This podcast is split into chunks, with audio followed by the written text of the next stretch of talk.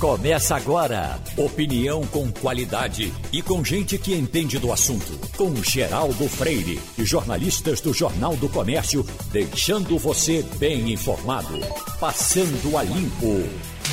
O Passando a Limpo hoje está começando e tem Wagner Gomes, Maria Luísa Borges, Igor Maciel e Romualdo de Souza.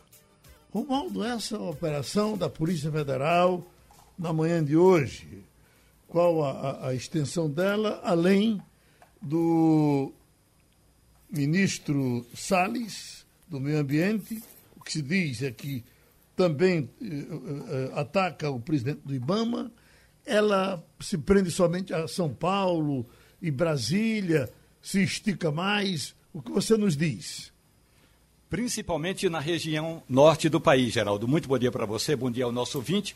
O ministro Alexandre de Moraes, do Supremo Tribunal Federal, determinou a quebra de sigilo bancário e fiscal do ministro, do presidente do IBAMA e pelo menos nove diretores do órgão ambiental. Ricardo Salles, é, responsável direto por baixar uma norma liberando a exportação de madeira numa liberação considerada ilegal. O presidente do IBAMA, Eduardo Bin, foi afastado do cargo e também está sendo investigado. E eu tive acesso a um documento do ministro Alexandre de Moraes que diz que essas informações sobre exportação ilegal de madeira foram obtidas através de outras informações eh, que foram repassadas ao país, às autoridades judiciais é, por meio de informes de organizações não governamentais. Então, são autoridades estrangeiras que repassaram essa informação para o Brasil. Segundo ainda o ministro Alexandre de Moraes, são exportações é, que apresentam possíveis desvio de conduta de servidores públicos brasileiros no processo de exportação de madeira conseguida essa madeira de forma ilegal. Portanto, nem todos os documentos necessários para a exportação foram levados em conta.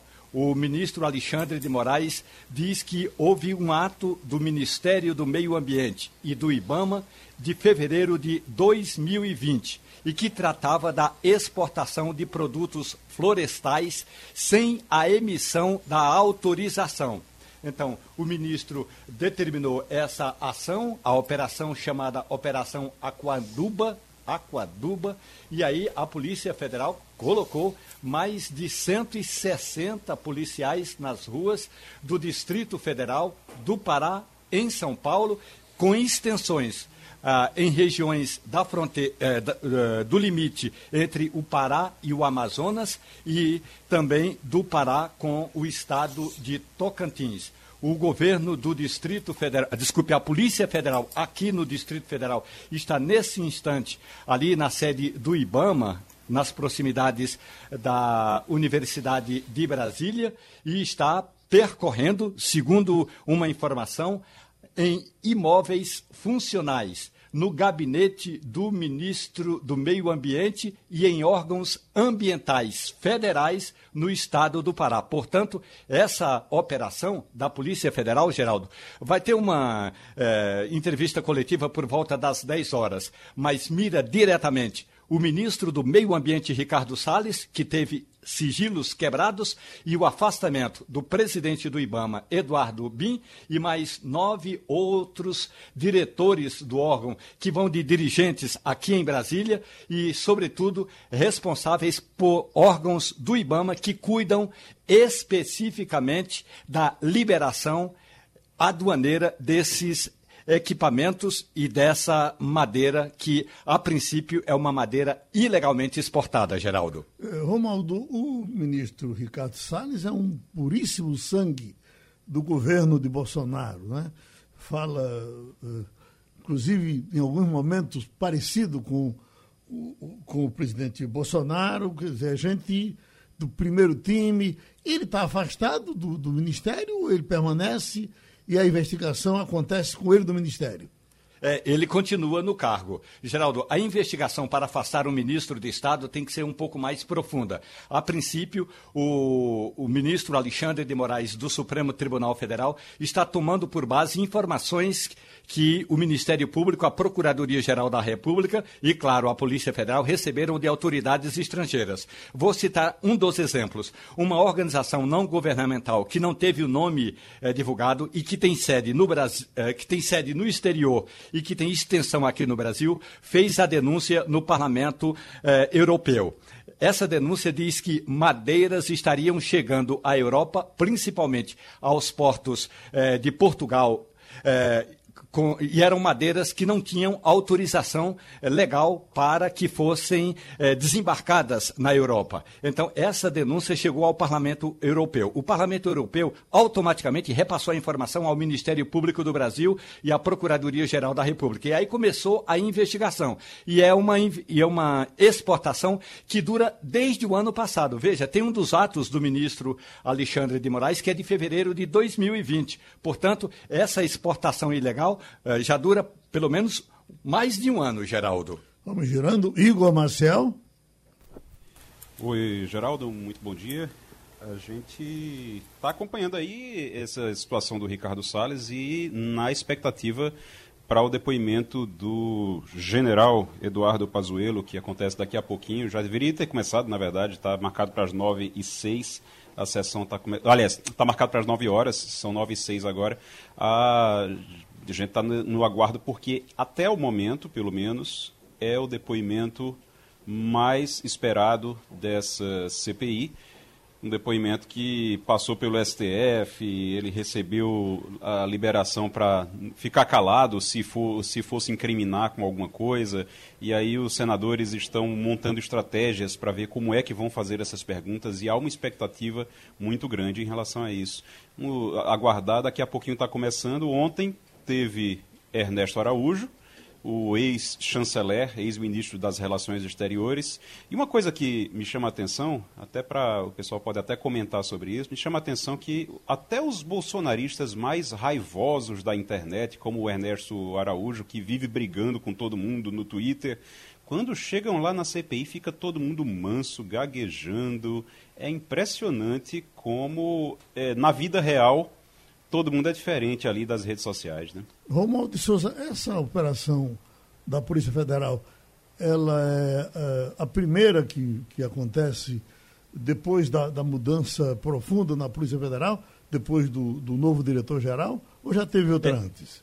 A primeira operação que envolve uma autoridade federal, mas já houve outras operações Agora, Geraldo, essa que vai direto ao gabinete de um ministro de Estado é a primeira. Já teve investigações atrás de eh, por exemplo, naquela questão aí relacionada às chamadas milícias do Rio de Janeiro, então houve a ação da Polícia Federal, porque naquela, naquele momento o Ministério Público entendeu que a Polícia do Rio de Janeiro não poderia fazer a investigação porque havia denúncias de envolvimento de agentes públicos do Rio.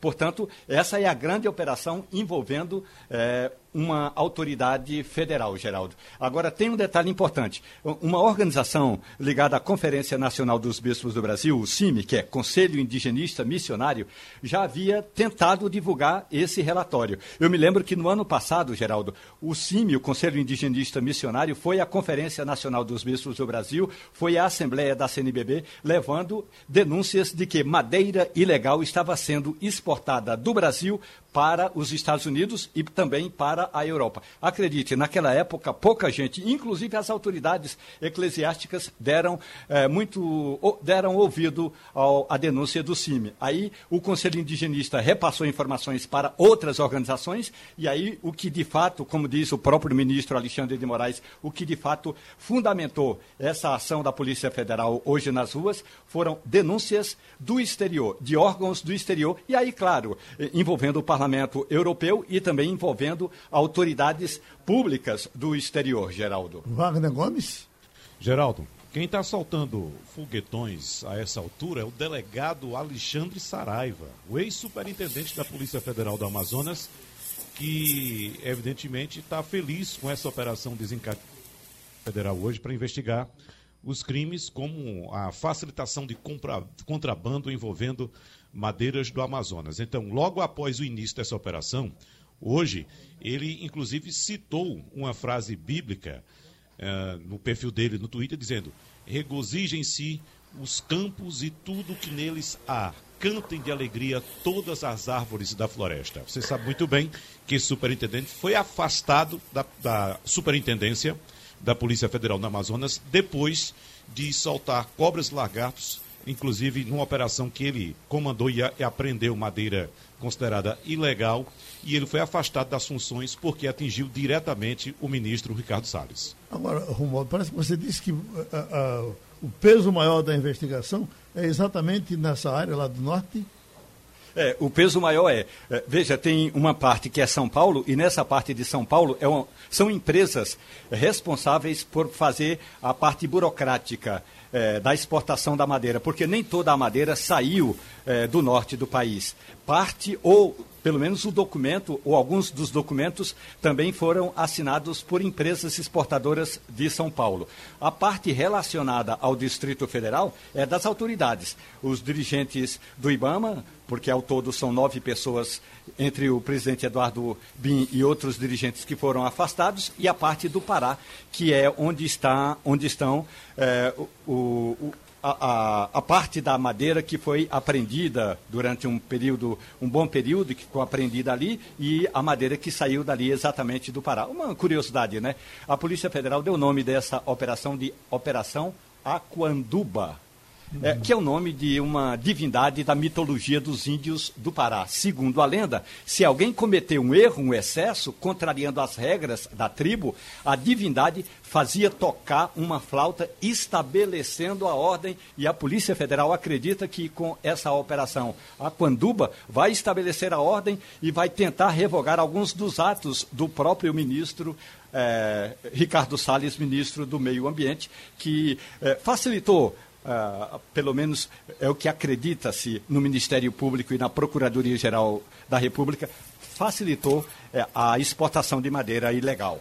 O delegado Alexandre Saraiva, Geraldo, acusa o ministro Ricardo Salles de advocacia administrativa e obstrução de fiscalização. Lembrando que ele já participou de uma audiência virtual na Câmara dos Deputados numa audiência conjunta das comissões de legislação participativa e direitos humanos, em que relatou os supostos crimes do ministro Ricardo Salles, que teriam sido é, apurados no contexto da operação. E outra operação, que foi comandada por ele, né? A operação Androantos. Maria Luísa Borges, essa operação em cima dessas pessoas, de alguma forma lhe surpreende ou isso já estava no seu radar? Veja, Romualdo explicou aí uma coisa importante que o que está acontecendo agora é consequência de um inquérito que já vem desde o ano passado. Não tem conexão direta com a denúncia feita por Alexandre Saraiva, o superintendente que foi afastado do Amazonas, supostamente exatamente porque estava tentando evitar a continuidade da exploração da madeira ilegal. Eu acho que você deve lembrar, Geraldo, que antes do afastamento dele, houve inclusive o um episódio de uma quantidade absurda de madeira que havia sido é, é, confiscada, digamos assim, pela Polícia Federal ter sido liberada para ser exportada é, normalmente. E na ocasião do afastamento dele, ele chegou a denunciar o ministro do Meio Ambiente ao Supremo Tribunal Federal. Uhum. Ou seja, a situação do ministro do Meio Ambiente ela tende a piorar, porque essa denúncia de Saraiva ainda não está se refletindo nessa operação de agora. Essa operação vem de toda essa história que Romualdo detalhou aí para a gente, é super importante entender esse contexto. Provavelmente a situação de Salles nos próximos dias e a partir do, do avançar da investigação venha a piorar por conta das denúncias e não são denúncias veladas, é como é, é, vocês bem lembraram, o ex-superintendente da PF no Amazonas falou isso para parlamentares, um depoimento que os bolsonaristas tentaram por tudo evitar. Então, com toda certeza, a tendência dele é piorar. Né? É, é a, a, imagem é, e a, a situação é, de investigado do ainda ministro do Meio Ambiente piorar. Uhum. E com relação. Maria. Oi, oi. Não, eu só queria saber se Maria acha que pode estar havendo também é, uma ação mais enérgica da Polícia Federal, porque o delegado Saraiva foi punido com a exclusão dos quadros da Polícia Federal do Amazonas, ou melhor, da Superintendência né, do Amazonas. Uhum. Então, a gente sabe que existe uma, um espírito de corpo aí em todas essas corporações. E quem sabe, né, Maria Luísa, se por acaso, por causa dessa ação de interferência do governo central na Superintendência do Amazonas, a operação seja de fato mais engajada, é Maria? É possível, não tenha dúvida, até porque não existe nenhuma é, denúncia, nenhum motivo palpável para o afastamento de Alexandre Saraiva. É, se houvesse qualquer é, é, é ato que desabonasse a conduta dele, isso já teria vindo a público. E com toda certeza existe sim o espírito de corpo. Agora, esta ação de hoje não é resultado da denúncia dele. Ou seja, quando a denúncia dele vier a ser apurada, quando a denúncia dele vier a ser é, é, é, é, estudada pelo Supremo Tribunal Federal, a situação do atual ministro é, é, Ricardo Salles tende a ficar muito mais delicada. Bom, tem, uma, Geraldo. tem até uma música chamada Recife Pegando Fogo, mas nós temos Brasília Pegando Fogo. O, o ex-ministro Pazuello entra agora para a sessão. É, eu tinha uma informação Sem segura aqui de manchete de jornal dizendo que ele iria fardado, sim. Ele está com o paletó de sempre, não é, Romualdo? Sim, com paletó de sempre, com a gravata listrada, como ele gosta de usar. Aliás, a informação que a reportagem da Rádio Jornal já divulgou é de que o general foi orientado orientado pelo comando do Exército a não usar farda, exatamente para não vincular diretamente a imagem de alguém que está sendo investigado ao Exército Brasileiro. Eu tenho ainda uma informação, eu falei agora há pouco com uma pessoa importante que está participando dessa operação. É, a Polícia Federal está nesse instante no apartamento de Ricardo Salles, lá na cidade de São Paulo. Portanto, tudo a, a, a a batida, como a gente gosta de dizer, a batida da polícia em São Paulo também envolve um escritório do ministro do Meio Ambiente e a casa eh, do, uh, do ministro Ricardo Salles. Ô, ô, se a gente for mais atrás no passado do ministro, ele já teve denúncias uh, uh, de outros governos, né?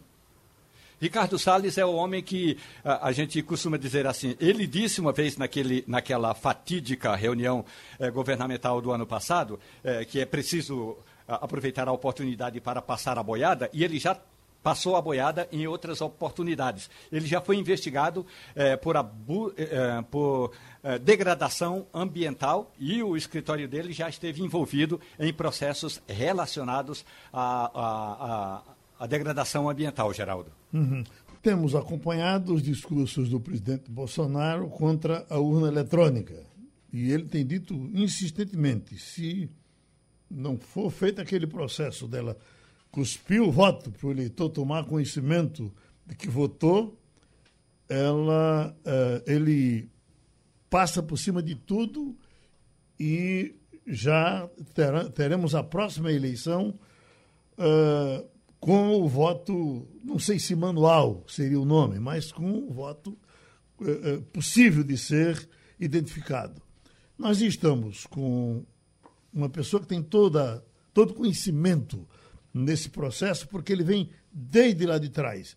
O advogado eleitoral Humberto Vieira de Mello é do tempo, trabalhou muito, trabalhou armado, às vezes até com dois revólveres, em diversas zonas eleitorais, eh, fiscalizando os votos no tempo do voto manual.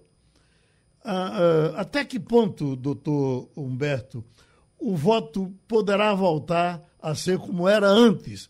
Aquele voto que, inclusive, eu não esqueço que nós tínhamos o, o Gordo, o bar do Gordo. O Gordo era um camarada enorme que tinha ali na igreja de Paulista. Ele, ele tinha um bar ali perto da igreja de Paulista.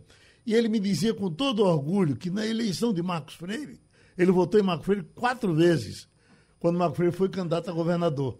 Ele encontrou uma forma de pegar três ou quatro títulos, votou eh, em Garaçu, votou em Paulista, parece que votou em Goiânia e votou em Itamaracá. E, eu nunca procurei investigá-lo para saber se isso era verdade. Ele até morreu, mas ele se orgulhava dessa situação. Pois não, doutor Humberto? É, dia, bom dia, Igor, Maria Luísa, Romualdo, Wagner, Geraldo e ouvintes. Geraldo, na, na, a volta do ponto de papel, com, como a gente fazia nos, nos finais dos anos 70, no início dos anos 80, eu, não, isso não, não, não haverá. Né? Não, não, é possível essa volta, porque isso é, é, a briga da máquina de escrever contra o computador e depois do computador de, de torre contra o laptop e do laptop contra o, o celular. Então, isso é uma coisa, esse retrocesso não terá. O, o que o presidente defende é que a, a urna imprima também o voto, o eleitor, então, veja qual é o voto que está impresso, confirme e coloque esse voto numa urna, numa urna lateral. A gente corre o risco, como o Supremo Tribunal já decidiu, de você ter revelado o voto, tá? A queda do sigilo do voto, porque aquele que está controlando os votos, os cabos eleitorais, né, nas, nas, regiões em que você tem controle de milícia, você pode, pode obrigar o eleitor a, a trazer a cópia do voto, a fotografar o voto, você tem, mas você sabe que é proibido. E quantas pessoas foram pegos fotografando a tela do voto? Tá entendendo? Então, eu, eu, acho, é, eu acho que é a posição do Supremo, do, do ministro Barroso, é essa. Né? O Supremo já também já se pronunciou.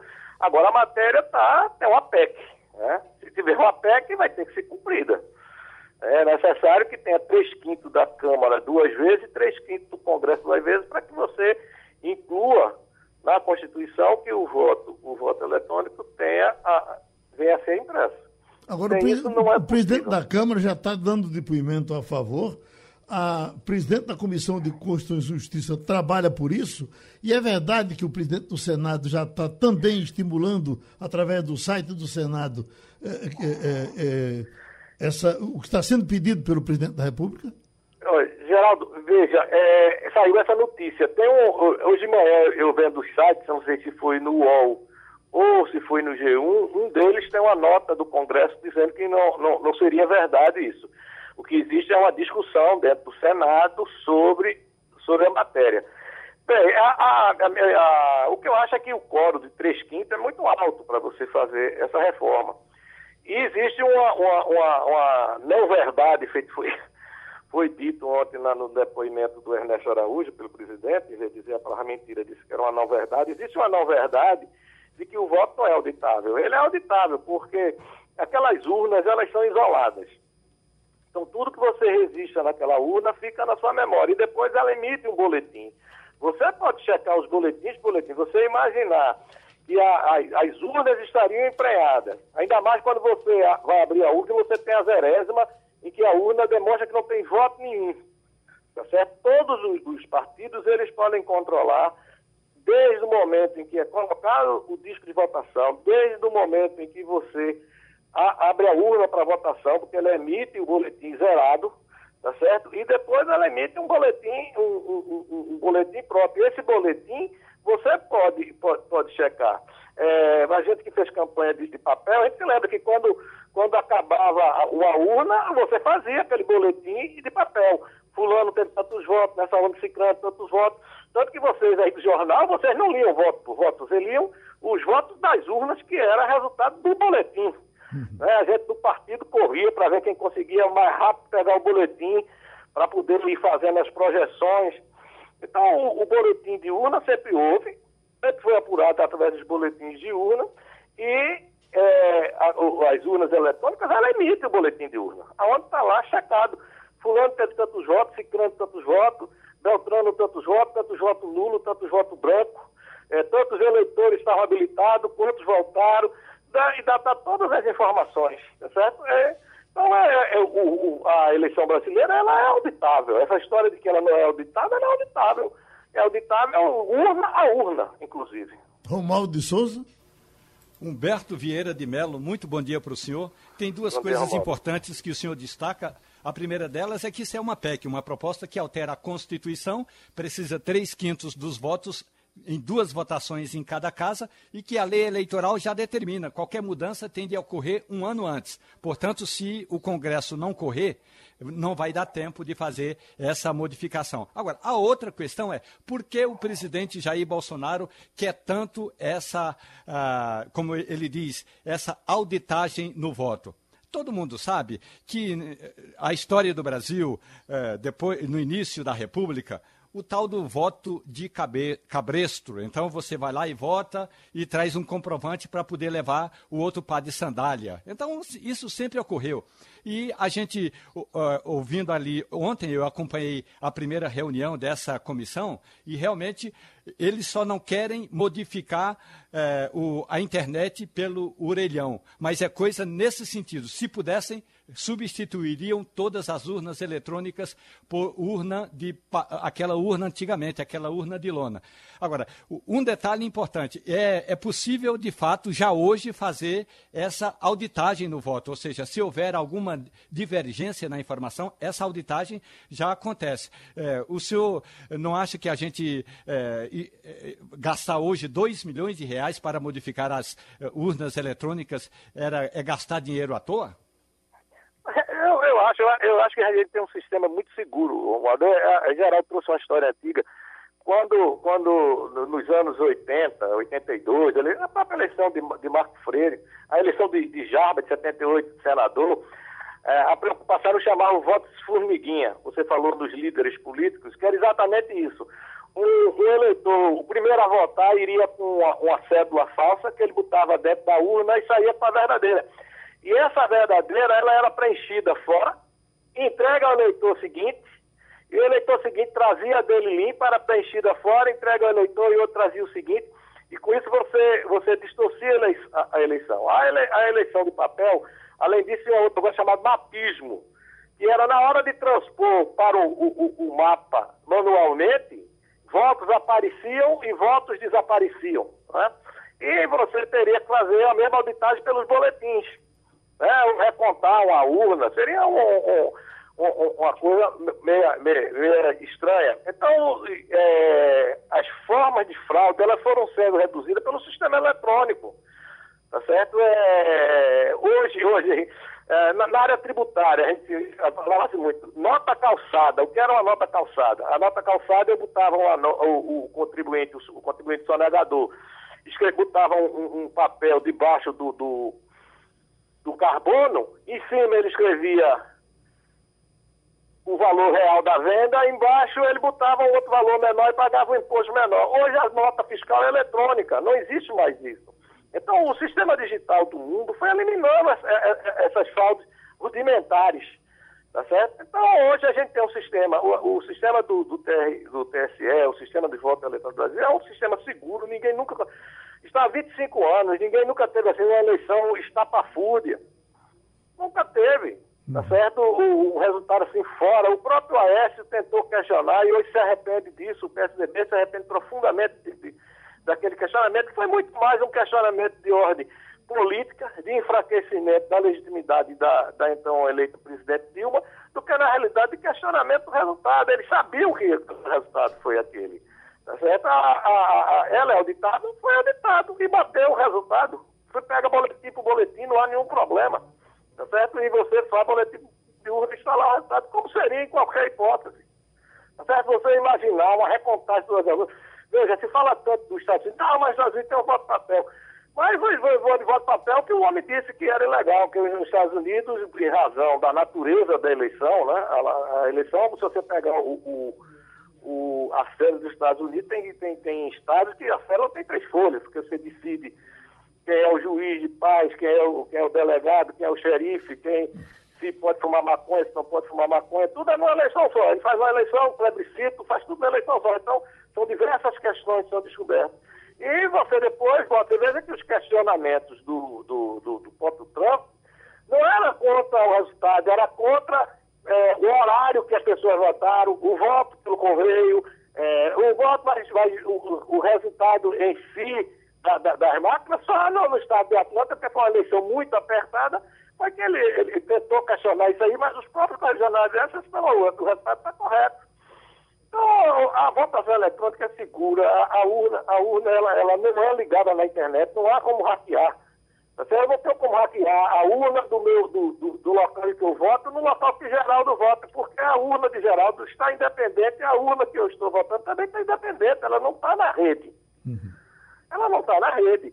Tá certo? Aí você diz, não, mas pode na transmissão do, do que é uma rede interna também, na transmissão, na transmissão do TRE para lá dos boletins de resultado das urnas, poderia haver uma coisa. Mas aí você teria os boletins para auditar.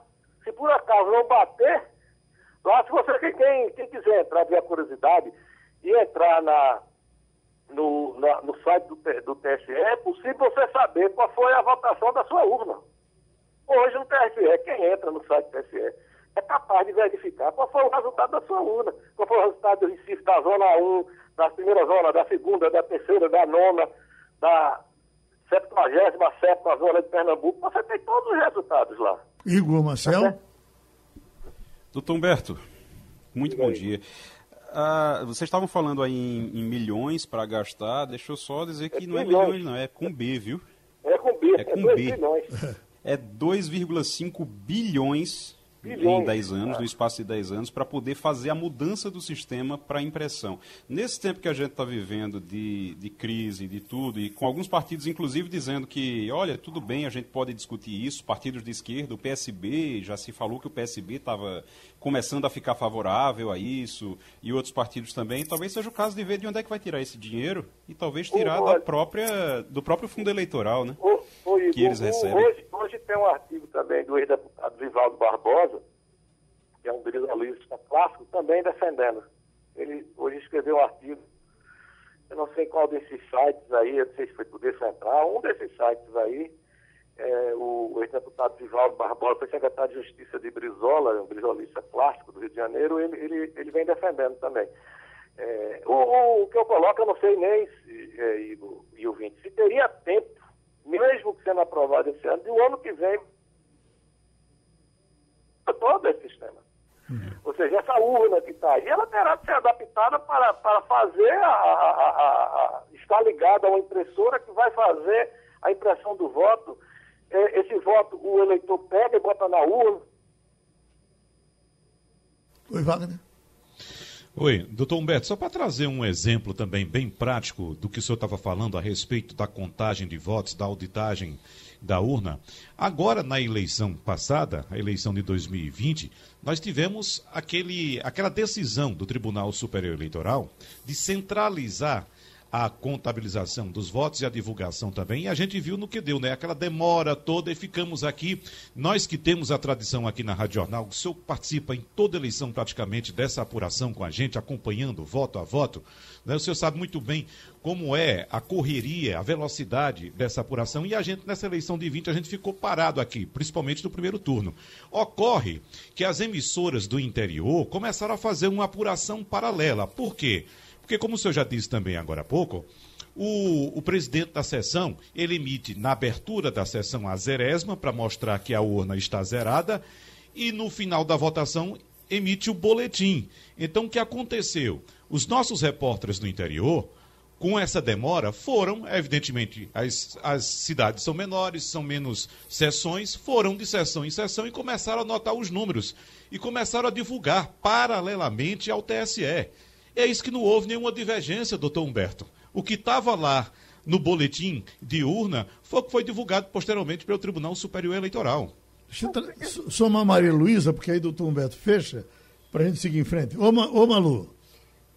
Tudo bem? Bom dia, Humberto. É, Bom dia, Lu. Eu fico muito curiosa nessa situação, porque 100% dessas pessoas eleitas que estão agora pedindo uma votação impressa e auditável, foram eleitas por essas urnas que estão aí. Uma campanha tão ferrenha que eu vejo de alguns deputados, até mesmo do presidente, dos filhos do presidente, me deixam a impressão que eles estão desconfiando da própria eleição deles. Eles estão dizendo que não confiam na eleição que eles, que, que eles terminaram vencedores. É isso? Eles estão sugerindo que eles mesmos fraudaram a eleição e por isso foram eleitos? É, é, é, essa é uma questão, a questão que tem que, ser, tem que ser colocada. O que é que eles sabem? Ou o que é que eles fizeram? Tá eles sabem que fizeram que eles estão desconfiando do resultado. Da eleição. Aliás, é, aliás a, a, a, a, eleição passada, ela basicamente bateu com as pesquisas. A eleição de presidente, ela bateu com as pesquisas. Ele tem, é, o, o, o, presidente Bolsonaro, ele alega que teria ganho no primeiro turno, não sei o quê, né? e que segundo turno a diferença seria maior. Sim, mas a partir de quê? Porque as pesquisas bateram, ela bateu exatamente mas é muito próxima com, com, com, com o resultado da, da, das pesquisas, o resultado das urnas. Então, é, é, bateu com a boca de urna. Eu não, eu não sei, pouquíssimo você teve erro, teve erro na boca de urna. Teve, como todo mundo tem, a pesquisa até erro. Mas não há nenhuma, nenhuma distorção gritante desse, desse resultado. Tá certo? A, a, a questão do, do que o Wagner levanta, Wagner, aquilo ali é uma questão de centralismo, tá certo? Talvez da vaidade que, de alguma forma, ele permeia o, o Poder Judiciário brasileiro. Então, eu acho que o TSE, ao fazer aquela concentração, ela quis ser a prima-dona do, do, do, da apresentação dos resultados. E acabou dando no que deu, né? Um, qualquer erro mecânico, qualquer erro é, eletrônico, qualquer erro de, de natureza é, técnica poderia gerar aquela demora. Eu acho que houve, ali foi um pouco, um, um pouco não. Na, no meu conceito foi, foi a exacerbação da vaidade do, do, do, TSE de tentar centralizar aquelas informações. Doutor Humberto. O TRE cumpria a sua, o TSE cumpria a sua e todos nós tínhamos os resultados no momento adequado. Ô, doutor Humberto. Sobrecarga. Mas o que eu quis enfatizar foi o seguinte: foi que a nossa reportagem, os nossos repórteres no interior, foram de sessão em sessão, anotaram os números e divulgaram esses números. Os eleitos, eles divulgaram antes do TSE. É, então, bateu, quando bateu, saiu a né? resolução, a, quando saiu o resultado oficial do TSE, deu tudo certinho, bateu tudo certo. É só isso que eu quero dizer. Não, porque não tem a urna, a urna ela imprime o que está nela, gente. Exatamente. Não, não, não tem como. Você emite a zero, ela emite, ela emite um zero quando sai e na hora que acaba, que a pessoa fecha a sessão, ela emite outro resultado. Uhum. E, e, e, esse outro resultado é, é, em diversas, são diversas cópias, né, diversas vias, são entregues aos fiscais dos, dos partidos presentes e, e aí da coisa antiga, né, fixada na parede. Então o repórter provavelmente, como eles não eram fiscais do partido, eles foram lá na parede onde estava fixada uhum. o, o, fixado o, o, o, boletim e pegou os resultados. Isso. É isso Exatamente. que ocorre. Ela, inclusive o resultado é público, ele fica fixado na parede da, da, da, da sessão. Pronto, isso. vamos abraçar e agradecer o advogado Humberto Vieira de Mello, especialista em direito eleitoral. Está rolando a CPI da pandemia. O ex-ministro Pazuello está ainda falando na, na abertura da sessão não começaram as perguntas, um pouco do que ele está dizendo agora. País. A medicação chegou ao solo brasileiro em menos de 72 horas, salvando assim milhares de vidas. Nessa operação foram envolvidos o Ministério das Relações Exteriores, o Ministério da Saúde do Uruguai, o Ministério da Defesa, a Anvisa e a Receita Federal. Alcançamos a equalização nacional de medicamentos para intubação orotraqueal com a implantação de uma ferramenta de BI, que possibilitou o monitoramento em tempo real da produção da indústria nacional, bem como de toda a distribuição dos estoques desses medicamentos nos entes federativos. Desde junho, as ações já mais consistentes foram integradas também pela Anvisa e pela Receita Federal e garantiram o acesso nacional aos medicamentos e o abastecimento adequado, superando uma crise internacional. No começo de 21, fomos expostos a um desafio maior do que qualquer um poderia esperar. Vi e vivi uma prestação de contas enorme do general. Vamos, Romualdo, ele está parecendo um Rottweiler, né? Geraldo, o ex-ministro da Saúde já começou a trazer um assunto polêmico aqui na CPI da Covid-19. Ele disse que o Supremo Tribunal Federal limitou as ações do governo na pandemia, é um ponto importante. E o outro ponto, ele diz o seguinte: o gestor direto do SUS, o Sistema Único de Saúde, não é o ministro da Saúde, são os secretários municipais e os secretários estaduais. Portanto, ele diz o seguinte: na prática, o governo federal disponibilizou os recursos necessários para o enfrentamento da pandemia e esses recursos foram repassados a estados e municípios e, aí, e é aí que é preciso se debruçar nessas informações do general Eduardo Pazuello. O que se espera do general, pelo que você está ouvindo até agora, Igor Marcel?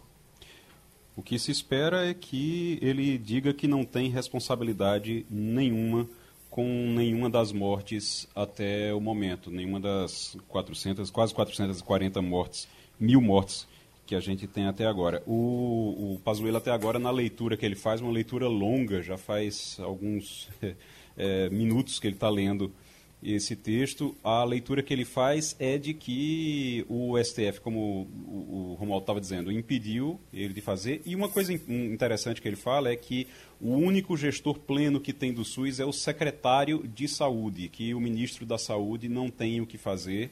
É, em muitos aspectos, em muitas situações.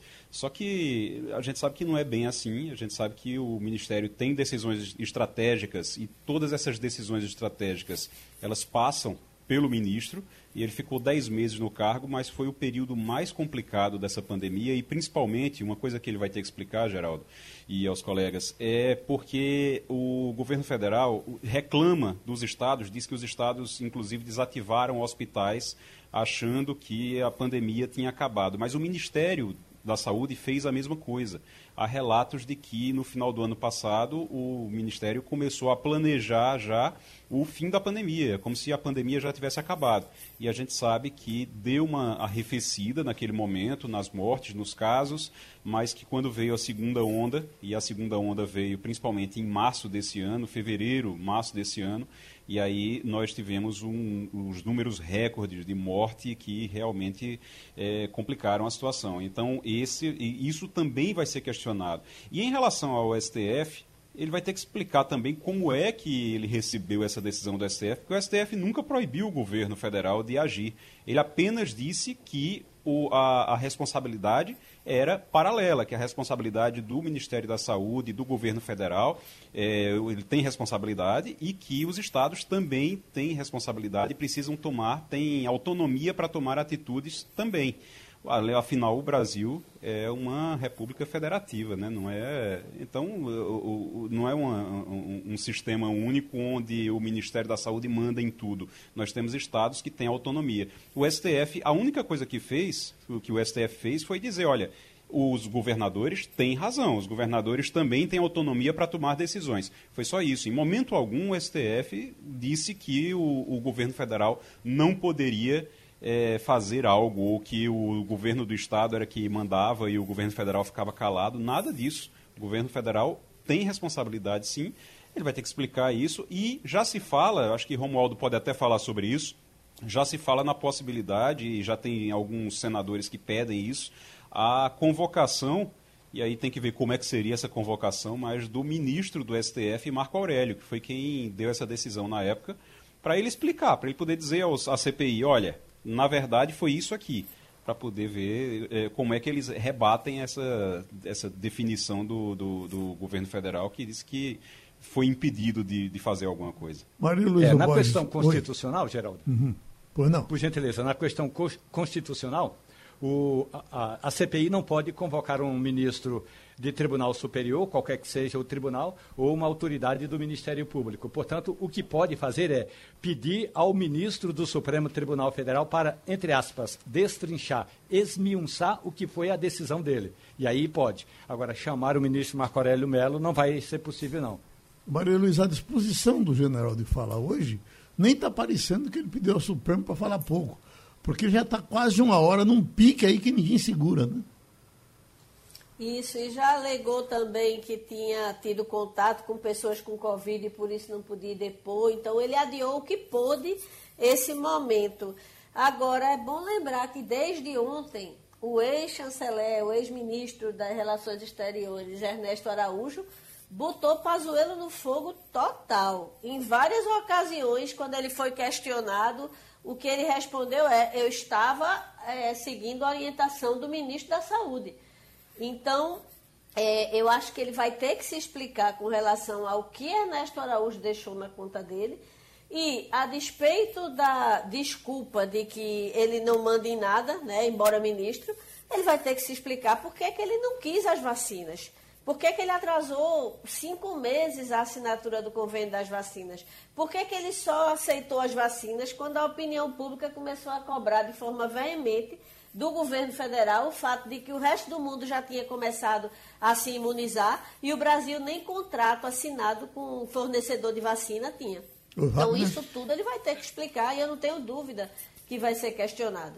É isso, Geraldo. É isso. O Pazuello vai ter que responder a questões que ficaram em aberto ontem, porque, como Maria Luísa adiantou, o ex-ministro Ernesto Araújo culpou o ex-ministro Eduardo Pazuello pela decisão de pedir ao consórcio COVAX Facility vacinas suficientes para imunizar apenas 10% da população brasileira. Então, como Maria Luísa disse, Pazuello deixou claro que naquela, naquela aquela visita que ele recebeu do presidente, um manda e outro obedece, e o ministro Ernesto Araújo deixou muitas questões em aberto para que ele responda hoje como foi que ele é, agiu nessa crise, até porque Ernesto Araújo disse ontem que o papel do Itamaraty na negociação para a compra de vacinas, por exemplo, era um apoio secundário, logístico, operacional, e que não houve uma provocação, digamos assim, por parte do Ministério da Saúde. Ele disse: bom, o Ministério Ô, da Wagner, Saúde não pediu fazer o quê? Oi. Wagner, lembrando essa frase que é que eu acho que Pazuello vai ser conhecido para a posteridade por ela, um manda e o outro obedece, ela aconteceu exatamente no contexto da compra da Coronavac. O ministro anunciou um dia que iria comprar 400, 42, 46 milhões de, de unidades da Coronavac, a vacina que na época Bolsonaro chamava de vacina chinesa do Dória. Né? Depois ela até mudou de nome, virou vacina do Brasil, mas naquela época a, a, a, o presidente fazia críticas à vacina, à Dória, até mesmo ao fato de ter feito uma parceria com empresa chinesa. Então, naquela ocasião em que, em que Pazuello disse um manda e o outro obedece, foi exatamente quando ele anunciou que ia comprar a Coronavac e no dia seguinte Bolsonaro o desautorizou, dizendo que não tinha nada acertado que não ia comprar essa vacina. Agora, então, é, tudo vai, termina nessa situação que a gente vive hoje, né, que de fato a gente está pedindo, pelo amor de Deus, quem tem vacina para nos entregar. E, e, lembrando também, Geraldo, Maria Luísa, Romualdo e Igor, que o habeas corpus que o, o ex-ministro Pazuello conseguiu no Supremo Tribunal Federal diz respeito somente a ele. Ou seja, se ele for questionado sobre a atuação do presidente da República, do ministro das Relações Exteriores, ele vai ter que responder. Ele pode ficar omisso em relação ao nome dele. Ele não pode produ produzir provas contra si, mas em relação aos outros, ele tem que falar. Oi, Romualdo. E o problema é quando ele estiver ali respondendo alguma pergunta, e as perguntas vão começar a ser feitas agora, porque ele acabou a leitura do texto e Renan Calheiros está começando a fazer as perguntas a ele. Renan Calheiros, do MDB, que é relator da CPI. É, a gente tem. Maria Luísa estava falando que aquela frase do olha, um manda e o outro obedece, que ele disse, é bom lembrar também que ele estava naquela época saindo recuperação da Covid. E ele passou muito mal, ele teve problema de, de respiratório, é, chegou a ser internado, passou muito mal. E há relatos de que ele era obrigado, ele, eh, gente dentro do governo obrigava ele a fingir que estava bem para parecer que não estava sendo atingido pela doença. Então diz que tem, tem relatos de reuniões Oi, onde Igor. ele ficava com falta de ar, onde ele participava rapidamente e saía vamos, porque estava com vamos pegar, essa vamos pegar essa entradinha de, de, de, vamos lá. de Renan das ocorrências que ora investigamos.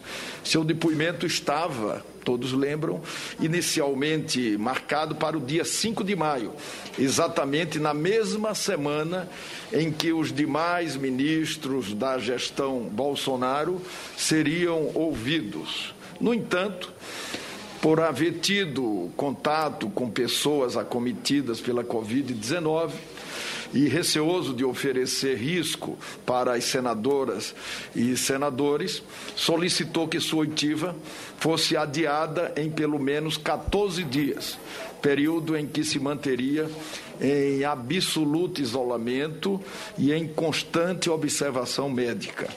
Ocorre, senhor presidente, senhores senadores, é, que às vésperas da nova audiência, o ministro Eduardo Pazuello decidiu impetrar habeas corpus no Supremo Tribunal Federal, alegando o risco de sofrer constrangimento ilegal e ter seus direitos individuais desrespeitados pelo presidente desta comissão, por ser o relator ou por qualquer um dos seus membros prontamente, como membro da CPI, também como relator, é, dirigi ao relator da ação no Supremo Tribunal Federal, excelentíssimo ministro Ricardo Lewandowski, para esclarecer os seguintes pontos. Que o ministro Eduardo Pazuello compareceria na condição de testemunha pois não havia elementos que o colocassem como investigado. Pronto, Renan Calheiros não está trazendo fatos novos aí, são coisas que a gente já conhece. Essa coisa vai esquentar um pouco mais para frente. Já estamos com o superintendente da Polícia Federal em Pernambuco, delegada Carla Patrícia. Doutora Carla, eh, a informação de que a senhora seria trocada vem rolando há algum tempo. As razões também dizem as mais diversas, mas o que eu tenho escutado de pessoal ligado ao presidente Bolsonaro é, é de que a senhora estaria interrompendo investigações que poderiam prejudicar o PSB. O que é que tem do PSB para ser investigado que estava no seu poder? Olá, bom dia, Geraldo, bom dia a todos. É, na verdade, o meu cargo é de delegada de Polícia Federal. Não é? Eu estou como superintendente há 18 meses, ainda não fui exonerada, é? continuo como superintendente. É, soube que vai haver essa mudança na gestão, o que na Polícia Federal e qualquer outra instituição é normal, ocorrem essas mudanças.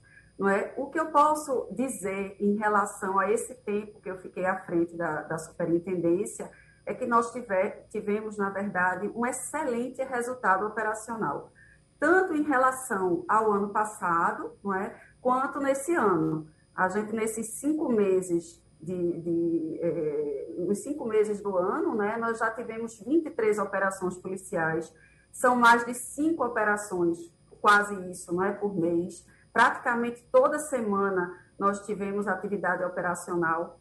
Mas a Polícia Federal, ela é pautada, como toda instituição pública, pela legalidade. É? Então, o que a gente faz é atuar dentro da lei. Existem critérios de atuação da polícia, não é? A polícia talvez seja uma das instituições mais fiscalizadas, porque tem uma corregedoria interna muito atuante.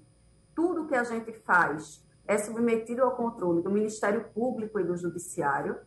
Então, o que eu tenho a dizer é: nós trabalhamos e trabalhamos bastante, mas a polícia atua não pela vontade do gestor ou de quem quer que seja. A gente atua de acordo com a lei.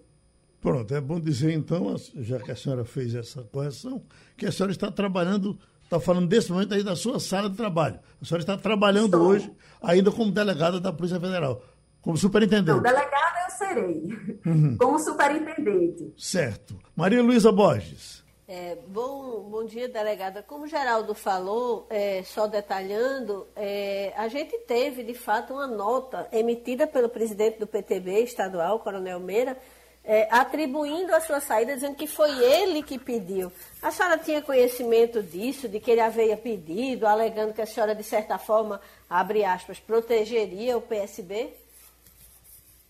Na verdade, eu não tenho nem tempo de ouvir tanto zum, zum, zum. Né? A gente aqui tem um, um excesso de trabalho e um comprometimento com o trabalho. Eu desconheço qualquer, outra, qualquer outro motivo que não seja uma questão de troca natural de gestão, não é? Nessa minha é, saída agora da superintendência, né? Até porque, talvez por desconhecimento das pessoas ou de algumas pessoas da sociedade, enfim, a, o superintendente da Polícia Federal não interfere nas investigações. Todos os delegados, e aqui nós temos um quadro de excelência de delegados têm total autonomia para investigar. Aliás, a gente vai sair daqui deixando ao menos 20 operações em estágio de, vamos dizer assim, quase deflagração. Uhum. Wagner?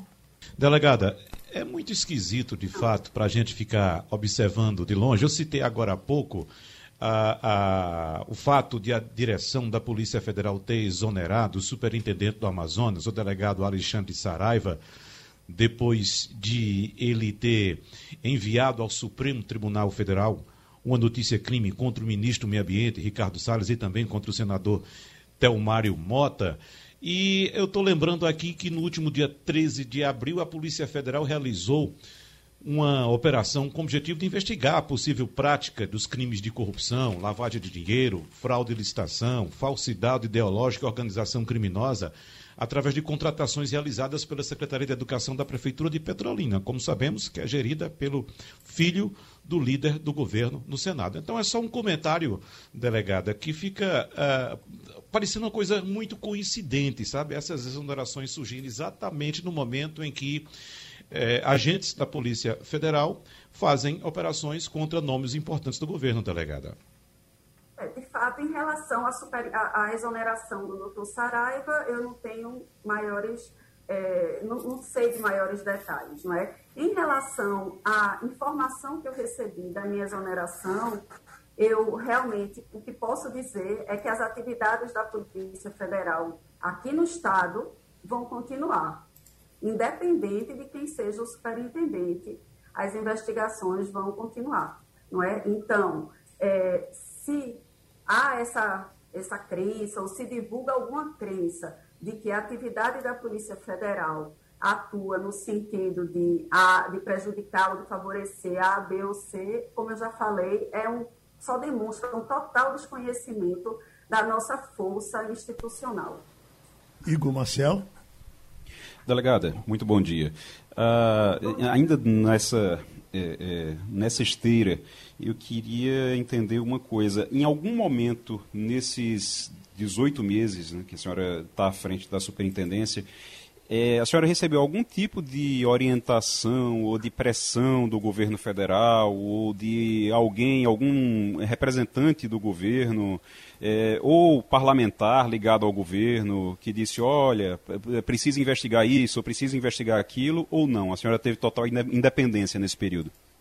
Olha, eu digo mais. Não nos meus 18 meses, mas nos meus 22 anos como policial, eu nunca recebi qualquer tipo de interferência desse tipo. Não é? Embora, como costumo dizer, tenho o meu gabinete aberto, atendo todas as pessoas, é, nunca passei por, pelo desprazer, que seria um desprazer, de ter uma conversa é, menos republicana. Em mim, nunca chegou. Pronto, delegado. Então vamos aguardar os acontecimentos. A senhora não, se vai sair não sabe quando, né? Hoje, amanhã ou depois? Olha, a, eu espero que seja é, a estimativa assim é que seja até o final do mês, Sim. né? Mas como eu disse, eu quero deixar bem registrado que a gente está deixando a superintendência muito bem estruturada e operacionalmente num grau é, assim de excelência total. Hum. E também quero deixar registrado que a sociedade pernambucana é, terá, como vem tendo, muito orgulho da atuação da Polícia Federal no Estado. Pronto, a doutora Carla Patrícia, é, delegada, no momento superintendente da Polícia Federal, falou com a gente do seu gabinete e terminou o Passando a Limpo. Você ouviu opinião com qualidade e com gente que entende do assunto. Passando a Limpo.